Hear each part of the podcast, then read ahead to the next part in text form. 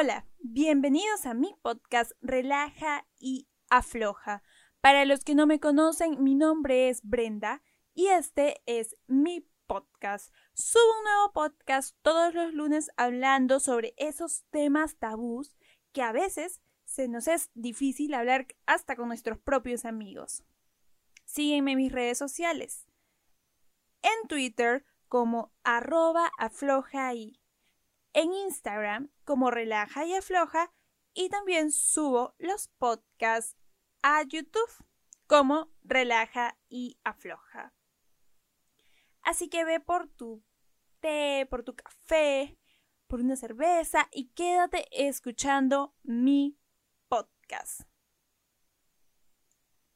El tema del día de hoy son los métodos anticonceptivos.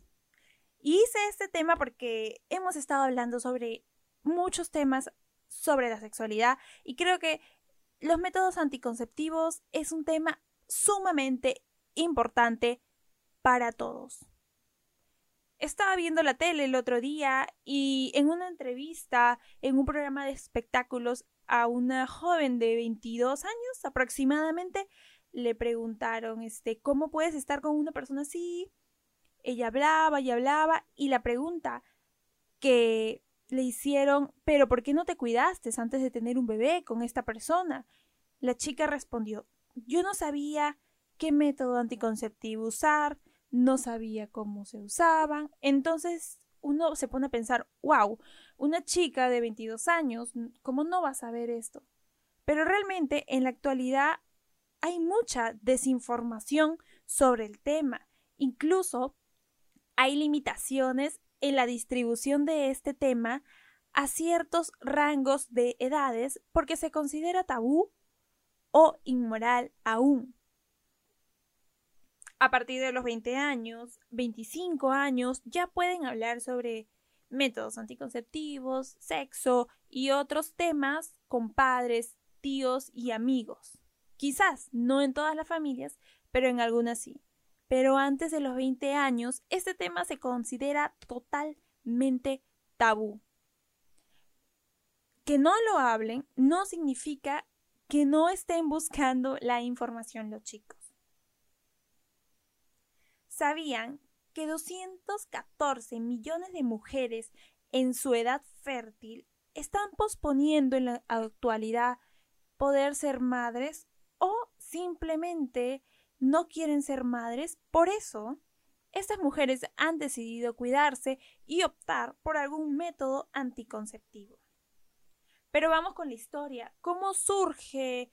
Eh, todos piensan que los métodos anticonceptivos es un tema actual, un tema desde hace, no sé, 20 años, de hace 50 años o 60. Pero no, este tema es tan antiguo como nosotros, la humanidad. Desde que el ser humano se dio cuenta de que el acto sexual podría tener consecuencias, en este caso una vida, se inventaron y se hicieron distintos métodos para no poder tener hijos. Pomadas, hierbas, remedios, hacían de que no puedan concebir bebés. ¿Por qué? Quizás en la actualidad para algunas religiones, usar métodos anticonceptivos no está bien visto, al menos no los hormonales. Pero en esa época, eh, tener un bebé era tener una boca más para alimentar, tener un miembro más al cual hay que cuidar hasta cierta edad que se pueda ser responsable y sobre todo eh, cuando fue avanzando la civilización era eh, una carga económica y una carga social, porque estaba la moral, eh, tenían que mantener a la familia, tenía que consolidar una familia que fuera bien vista ante la sociedad y ante la iglesia. Y en general representaba un gasto económico y pues también un gasto de educación.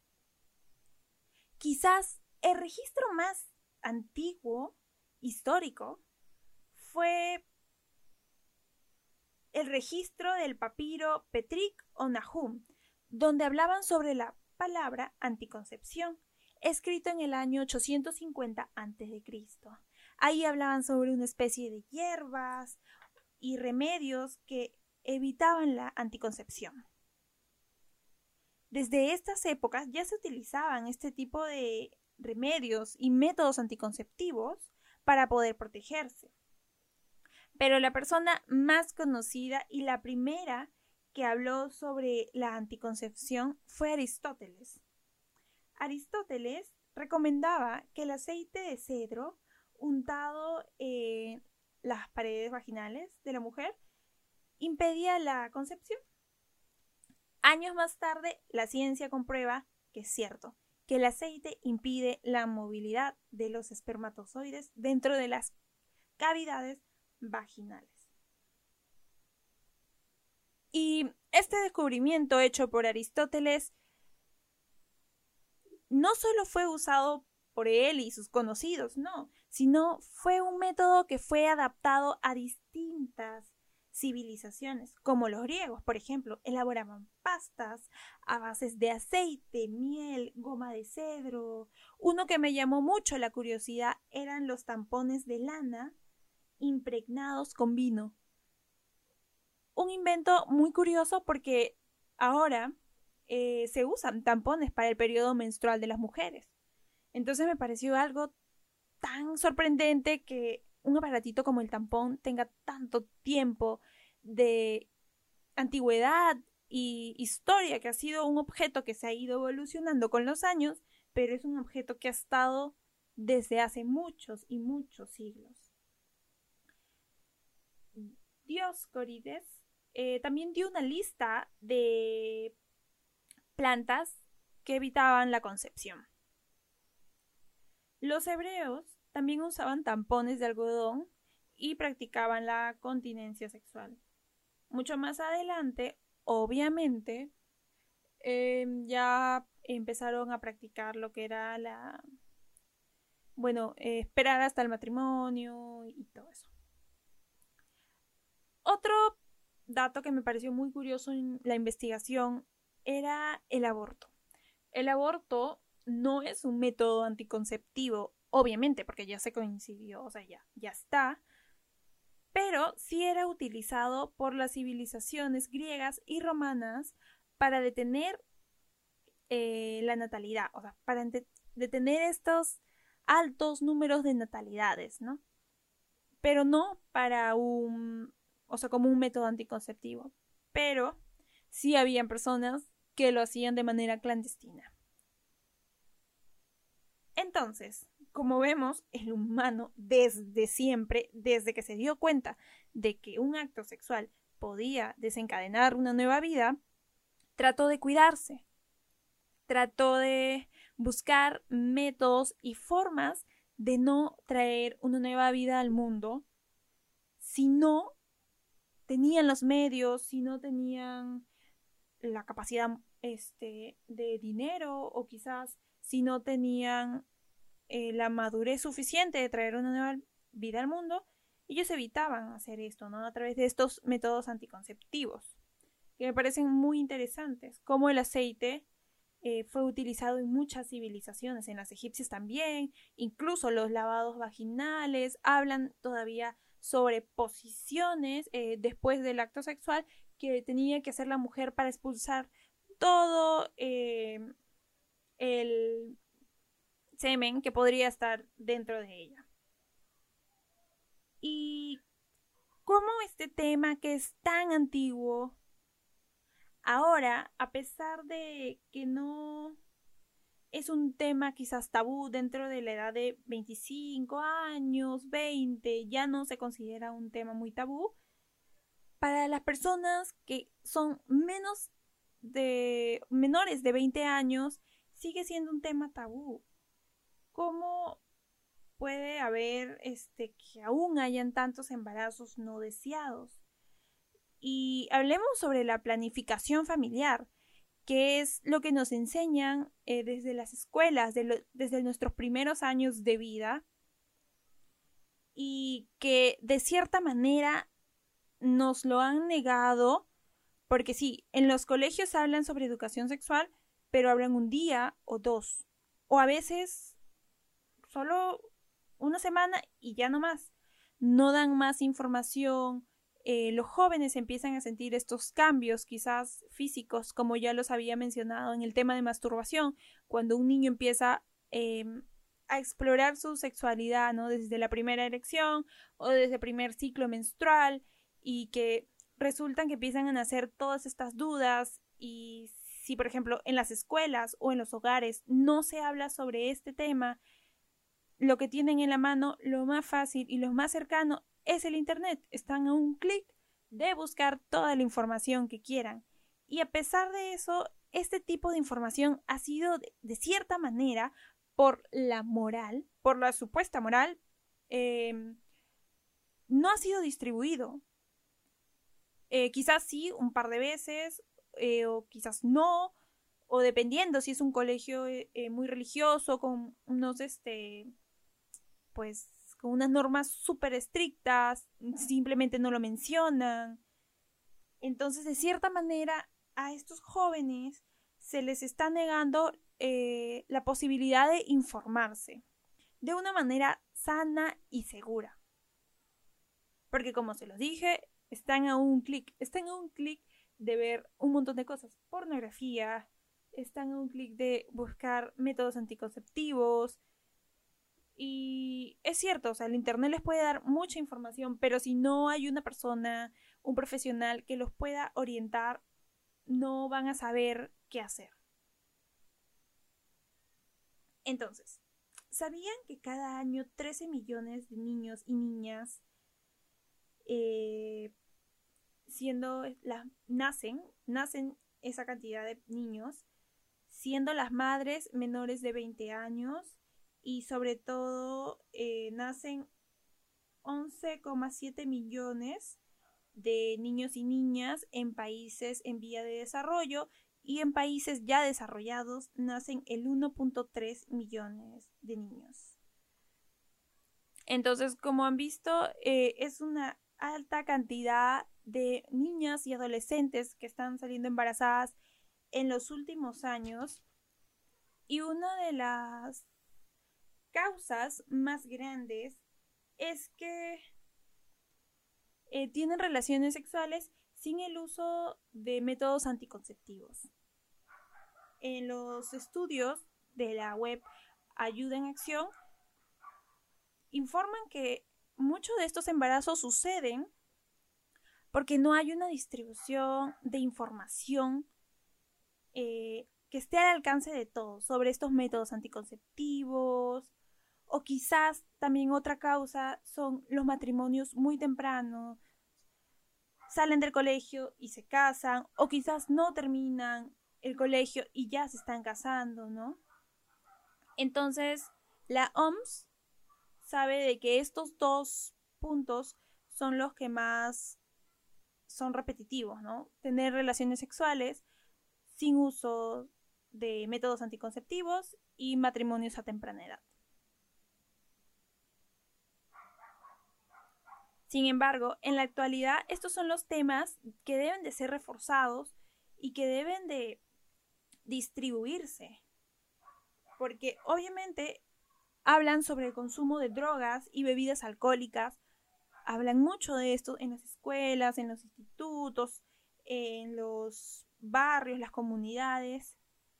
El segundo tema que hablan es sobre la presión social, el bullying, a veces también sobre la idealización del embarazo y del matrimonio. Y el tema que no dan mucha información es sobre la educación sexual, métodos anticonceptivos, masturbación y todas esas cosas que quizás los jóvenes, los niños, tienen curiosidad, pero al no tener confianza con los padres, porque es un poco difícil tener confianza quizás para los hijos con los padres, eh, van a estos sitios web eh, donde pueden encontrar un montón de información que a veces no es certera. Hay una web que es WikiHow, creo, que tú puedes poner cómo teñirme el cabello y te explica paso a paso.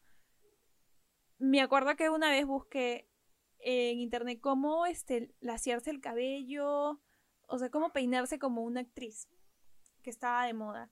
Y WikiHow te decía paso a paso cómo se peinaba, cómo tenías que hacer.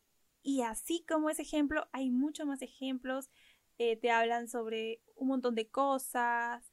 Y por ejemplo, en una página sí podrían encontrar eh, qué métodos anticonceptivos usar, ¿no?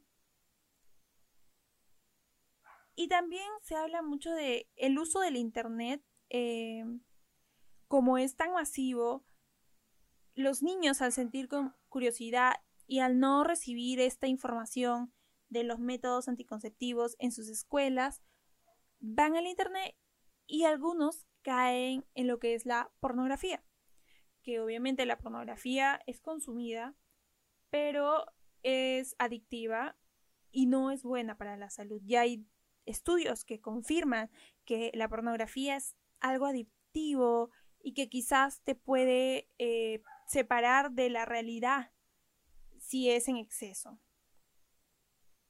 Entonces, sobre ese tema que es la planificación familiar debe de ser mucho más distribuida en colegios y en barrios, comunidades, al ser un tema que quizás no se trata mucho con los padres de forma abierta. Las desventajas de no tener un plan de un plan familiar, una planificación familiar, pueden ser estos embarazos precoces, ¿no?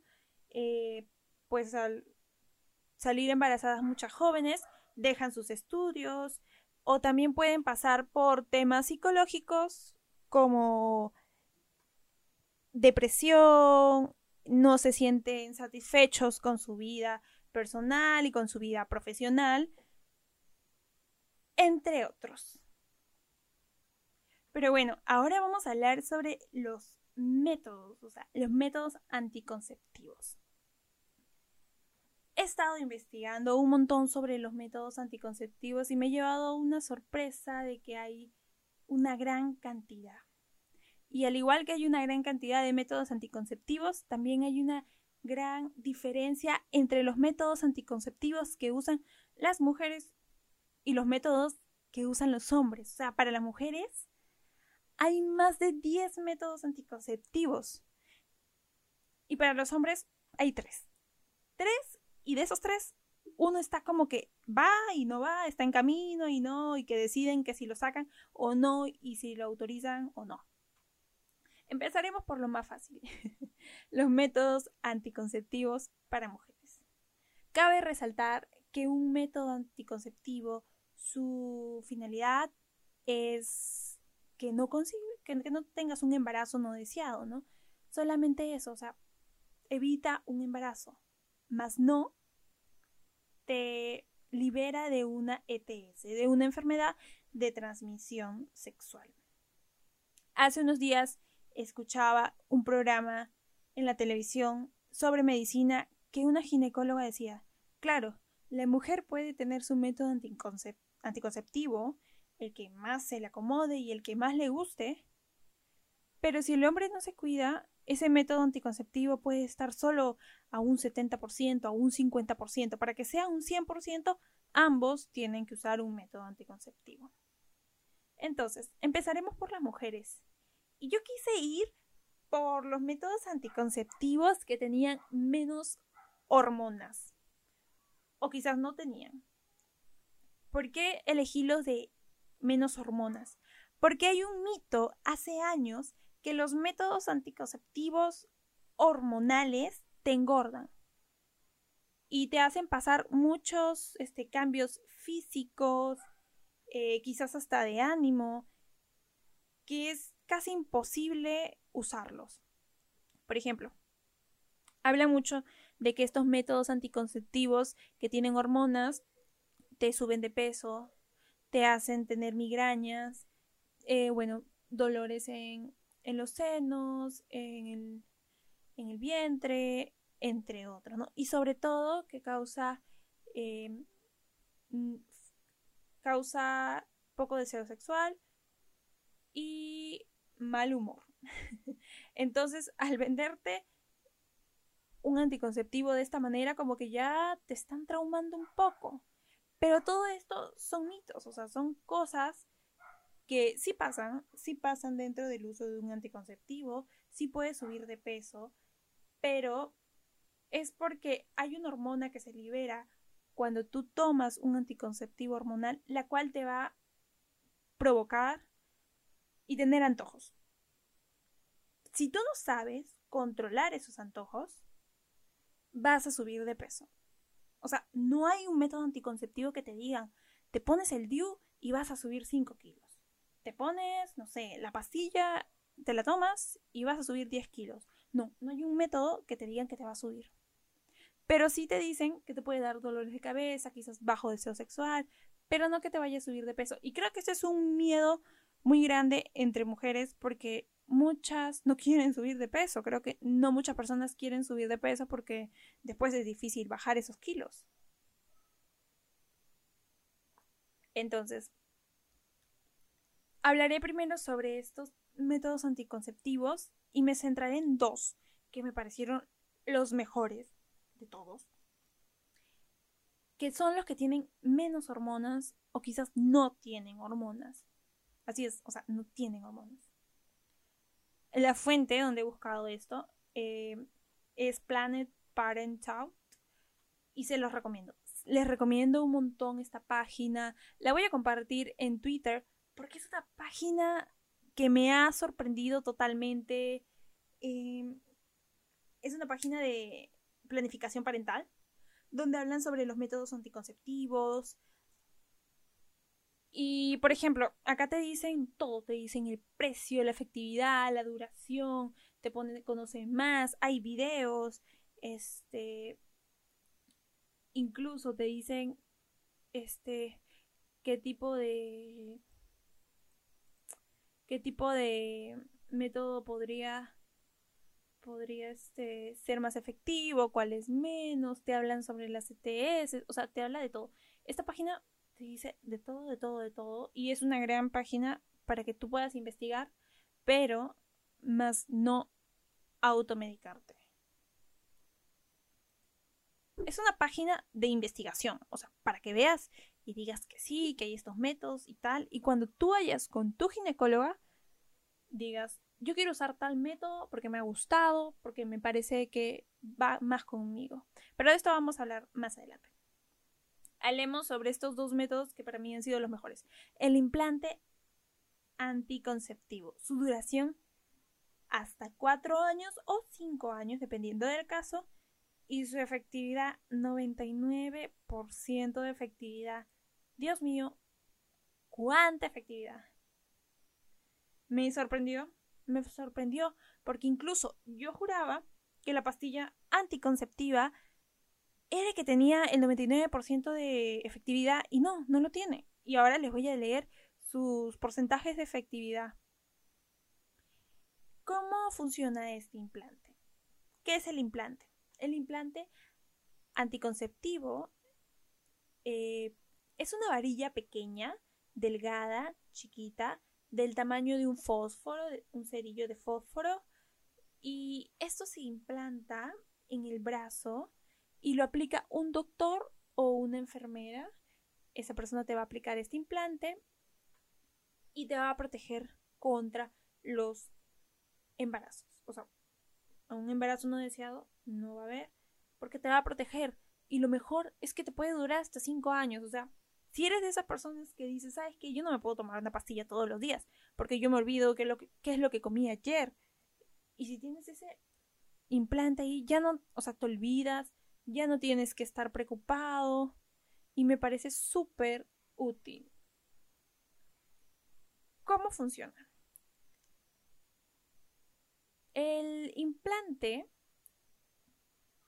que en Estados Unidos lo llaman Nexplanon, o en su versión más antigua, que era Implanon, eh, va a ser aplicado por tu doctor o por tu enfermera en tu brazo y va a liberar una hormona llamada llamada progestina para evitar de que tú quedes embarazada. La progestina hace que el moco de tu cuello uterino, o sea, la parte baja del útero, se vuelva más pegajoso, más espeso, así, espeso y bloquee la llegada del esperma al óvulo.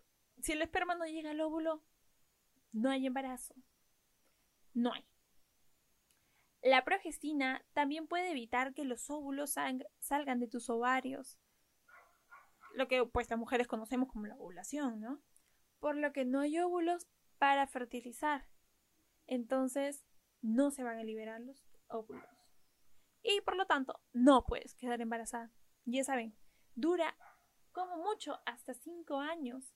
Pero no es un método permanente, ¿no? no es un método que te vaya a durar hasta que te mueras, no. Tienes que renovarlo y bueno, el doctor ya te va a dar las indicaciones. Además, la pregunta más común que te dicen, wow, qué maravilloso este método. ¿Esto me previene eh, de las enfermedades de transmisión sexual? No. Este tipo de anticonceptivo no te va a proteger. El único que te protege es el condón. Masculino o el femenino. Y me pareció genial. Me, me pareció genial este tipo de método. El otro que también me pareció súper genial es el DIU. 99% de efectividad. Lo he visto y dije, wow, o sea, igual que el implante anticonceptivo, el otro, no tienes tampoco que cambiarlo cada, cada mes o cada año, no. O sea, si el otro te duraba hasta 5, este te puede durar hasta 12. O sea, 12 años con eso, súper feliz, súper feliz y el DIU. ¿Qué es el DIU? Es un, es un dispositivo intrauterino, es pequeñito, se coloca en el útero para evitar embarazos, es duradero, es reversible y es uno de los métodos anticonceptivos más eficaces. Este me encantó porque hay dos tipos, el hormonal y el que no es hormonal, el de cobre. DIU significa dispositivo intrauterino, por si acaso. Básicamente es un dispositivo que va a estar dentro del útero. Es una pequeña pieza de plástico en forma de T y este, bueno, eh, que en algunas ocasiones también le pueden llamar AIU, anticonceptivo intrauterino. ¿Cuáles son los tipos de intrauterinos? Eh, bueno, existen muchas marcas en el mundo en muchas farmacias este, que venden distintas marcas, pero hablaremos del Paragard, Mirena, Quilena, Litella y Skyla. Estos DIUs se dividen en dos tipos, el de cobre, que es el Paragard, que no es hormonal, o sea, el cobre hace de que no surjan embarazos, y el hormonal, que es Mirena, Quilena, Litella y Skyla. Ahora, el Paragard, al no tener hormonas, está envuelto en un, fino cable de cobre y te protege contra embarazos hasta por 12 años. Los dispositivos este, como Mirena, Quilena, Lileta y Skyla usan la hormona progestina para protegerte de los embarazos. La progestina es muy similar a la hormona progesterona que el cuerpo produce naturalmente. Y estas, este, estos test, estos DUs, Mirena dura hasta 7 años, Quilena dura hasta 5, Lileta dura hasta 7 y Skyla es la que dura menos, hasta 3 años. Entonces, sí. Dentro de, las, de los DUs hay dos tipos, el que no libera hormonas y el que libera hormonas. Si tú quieres ir por una opción mucho más natural, anda por el que no libera hormonas. Porque hay muchas personas que tienen miedo de esto, ¿no? Y si eres de las personas que les gusta más el que pues se retira cada tres años porque no quieres tener un dispositivo así en tu interior, pues ándate por el Skyla, que es el que te lo retiras. O, en todo caso, usa un implante anticonceptivo. De todos, los que he podido ver, estos son los dos que me han convencido más. Los invito a que entren a esta página, Planet Parenthood. Me parece una página que da mucha información, precios, estándares, marcas, eh, durabilidad. No, es una página muy buena. Para informarse está bien. Y otros métodos anticonceptivos es la inyección anticonceptiva, el anillo vaginal, el parche anticonceptivo, la píldora, el condón, el condón interno, que es el condón femenino, el diafragma, la esponja anticonceptiva, el capuchón cervical, el espermicida y gel. Eh, bueno, los métodos este, anticonceptivos de la observación de tus fechas fértiles, la eyaculación fuera de la vagina, el coitus interruptus, que no lo recomiendo porque sí no es muy efectivo que digamos, porque el, o sea, el hombre libera los espermatozoides supuestamente cuando alcanza el clímax. Pero hay algunos espermatozoides que se pueden salir antes. Los espermatozoides que no aguantaron esperar y salen antes y puede llegar a fecundar al óvulo. Y obviamente está la abstinencia de las relaciones sexuales, ¿no? También vi otro método que yo no sé por qué lo consideraban un método, pero era la lactancia como método anticonceptivo. Me pareció muy extraño, este, pero sí, hablaban que la lactancia también era un método anticonceptivo como eh,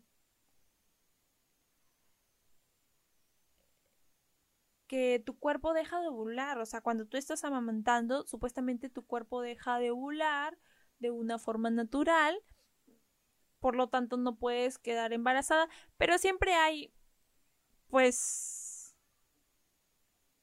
pues, a alguien le puede pasar, ¿no? O sea, puede ser que sí, o sea, que estés lactando, pero quizás si liberas un óvulo y fuiste. Entonces, esos son algunos de los métodos anticonceptivos. Creo que los más extremos son la ligadura de trompas y la vasectomía. Entonces, estos son los métodos anticonceptivos que hay para las mujeres. Como les digo, hay más de 18 métodos los cuales les he nombrado y de acuerdo al orden que se los he dicho es su efectividad. El implante anticonceptivo 99%, el DIU 99, la inyección 94, el anillo 91, el parche 91%, la píldora 91%, el condón un 85% de efectividad, el condón de mujeres 79%, el diafragma 87%, la esponja 76 a 88, o sea, ahí estás jugando en el en el porcentaje de efectividad. El capuchón cervical 71 a 86, el espermicida y gel 71% a 86, igual, son porcentajes que van jugando. Los métodos de tu fertilidad que dices, ah, veo en mi calendario que este día no ovulo, de 76 a 88, igual sigue jugando. El coitus interruptus, 78%. Eh, la abstinencia, pues un 100%, porque no vas a hacer nada. Y la lactancia como método de anticonceptivo es un 90%, pero siempre digo, no hay que tentar a la suerte. La vasectomía y la ligadura de trompas es pues un 99%. Y estos son algunos de los métodos anticonceptivos que usan las mujeres. Pero el único método anticonceptivo que te va a prevenir de una enfermedad de transmisión sexual es el condón masculino y el condón interno. El condón interno, eh, que es el condón femenino, tiene años, tiene más de 20 años en el mercado, pero no fue tan popular como el condón masculino porque por un tema de moral, por un tema de tabú, eh, no se veía tan bien visto que la chica agarre y saque un paquetito de condones femeninos de su cartera o, que se les caigan, ¿no? Entonces, eh, no fue muy usado por esto. Pero estos dos métodos son los únicos que te previenen de, un, este, de una enfermedad de una enfermedad de transmisión sexual, lo que me parece pues un poco feo, porque yo digo, los científicos ya pues hay que hacer algo. no puede ser que solo dos métodos nos cuiden de eso. Y bueno, este podcast definitivamente es un podcast que lo quería hacer porque estuve viendo mis porcentajes de de público y vi que también tenía muchas personas jóvenes viendo esto de los métodos anticonceptivos, siguiendo con este tema de temas tabú, temas de sexualidad. Eh, vi que me siguen muchas personas que a veces algunos son menores de 14, perdón, menores de 18 años, 18 a 20. Entonces, muchos de ellos no sabían. Al ver esta entrevista también dije, wow, o sea, ¿cómo no pueden saber algunas chicas métodos anticonceptivos? Y como les dije, la información está a un clic, o sea, están también en un clic de escuchar mi podcast. Entonces vamos con los métodos anticonceptivos para los hombres para finalizar este podcast. Métodos anticonceptivos para los hombres, wow, tienen un montón, no saben cómo, 50. Tienen solo tres métodos anticonceptivos y uno como que va y no va. El más común, el condón. El otro, la vasectomía. Porque yo creo que la vasectomía ya es un. Es un. algo, pues, que ya no quieres tener hijos o ya tuviste si no quieres más. Y el tercero es el Basagel. 97% de efectividad, que es el Basagel. Es una inyección que se aplica en el ducto por el cual los espermatozoides viajan. Se inyecta un gel el cual va a hacer que no produzcas espermatozoides. Esto te va a durar 12 años. Y pues es un método que aún está siendo, este, bueno, aún se está probando si tiene una gran efectividad y ya está desde hace muchos años que se ha tenido en práctica, ¿no? Porque siempre los métodos anticonceptivos este, se han ido más para las mujeres. Las mujeres tienen una cantidad de métodos anticonceptivos pero los hombres solo tienen estos tres. El condón, el vasagel, que ya va a salir dentro de poco, y la vasectomía. Así que ya saben, si ustedes quieren evitar una enfermedad de transmisión sexual, el único que te va a evitar eso es este el condón, masculino y femenino. Y ya les dije que como lo mencionó esa doctora, si uno se cuida y el otro no, están jugando, o sea, va bajando la efectividad de esos métodos anticonceptivos. Si era un 70, bajo un 50, 50-50. Pero si ambos usan, es un 100%. Otro medicamento eh, que ha sido muy polémico es la pastilla. La pastilla del día siguiente. Ese es lo más común eh, que pueden comprar muchas jóvenes en la farmacia, la pastilla del día siguiente, pero es el, ni siquiera es un método, o sea, es una pastilla.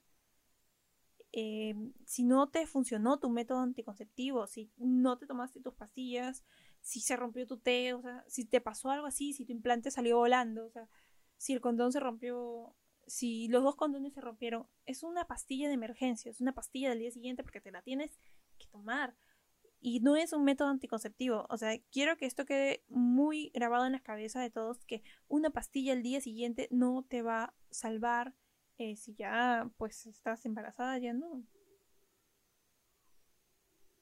No es un método, porque es una pastilla del día siguiente, no es una pastilla anticonceptiva, es muy distinta. Una pastilla anticonceptiva tiene la cantidad exacta que tú necesitas por día.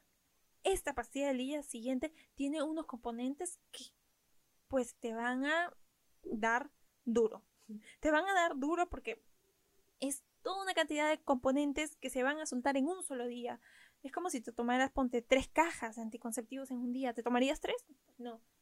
A menos que sea una emergencia, ¿no? Entonces, eh, este método no es anticonceptivo, es una pastilla de emergencia, solo para emergencias, pero es eh, digamos que es el método que usan muchas jóvenes. Dicen, me tomo una pastilla una vez al año, dos, tres, cuatro. Después, a la larga, esto puede causar lesiones en el cuello uterino. Cáncer. O sea, cáncer. Muchas pastillas y tanta presión en tus hormonas puede, puede este, causar eso, cáncer. Entre otras enfermedades, este, quizás hasta te puedes poner y volver estéril. Entonces no usen ni abusen mucho de la pastilla del día siguiente. Acuérdense que solo es para emergencias. Y bueno, llegando a la conclusión del podcast, es que todos estos métodos anticonceptivos yo realmente les recomiendo mucho a la página Planet, Planet Parentot. Se escribe, se escribe P-L-A-N-N-E-D, Planet, Parentot, P-A-R-E-N-T-H-O-O-D. es una página muy buena. Les recomiendo que entren a esta página si es que quieren informarse. Si es que ustedes están buscando un método anticonceptivo, entren a esta página. O sea, les va a decir todos los métodos anticonceptivos que hay. Eh, no les digo que se automediquen, no hagan eso porque siempre tienen que consultar con un profesional antes de usar un método anticonceptivo. ¿Por qué? Porque va a ver cuál se acomoda mejor, uno, a tu cuerpo. Porque puede ser que para ti no se te acomoden mucho las, no sé, las pastillas o los anillos vaginales o los parches, ¿no?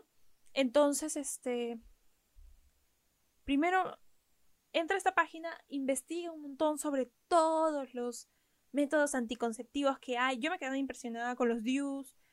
Si a mí me dijeran qué tipo de método anticonceptivo quisieras usar, yo diría el DIU. Me pareció algo súper genial que haya uno que no libere hormonas. Entonces, yo sí soy un poco friki con esa parte, con las hormonas, con las pastillas, con esto de que pueden alterar un poco tus estados de ánimo, ¿no? Sí, soy media... como que no me gusta tomar muchas pastillas. Sin embargo, este, tomo pastillas para la cabeza, ¿no?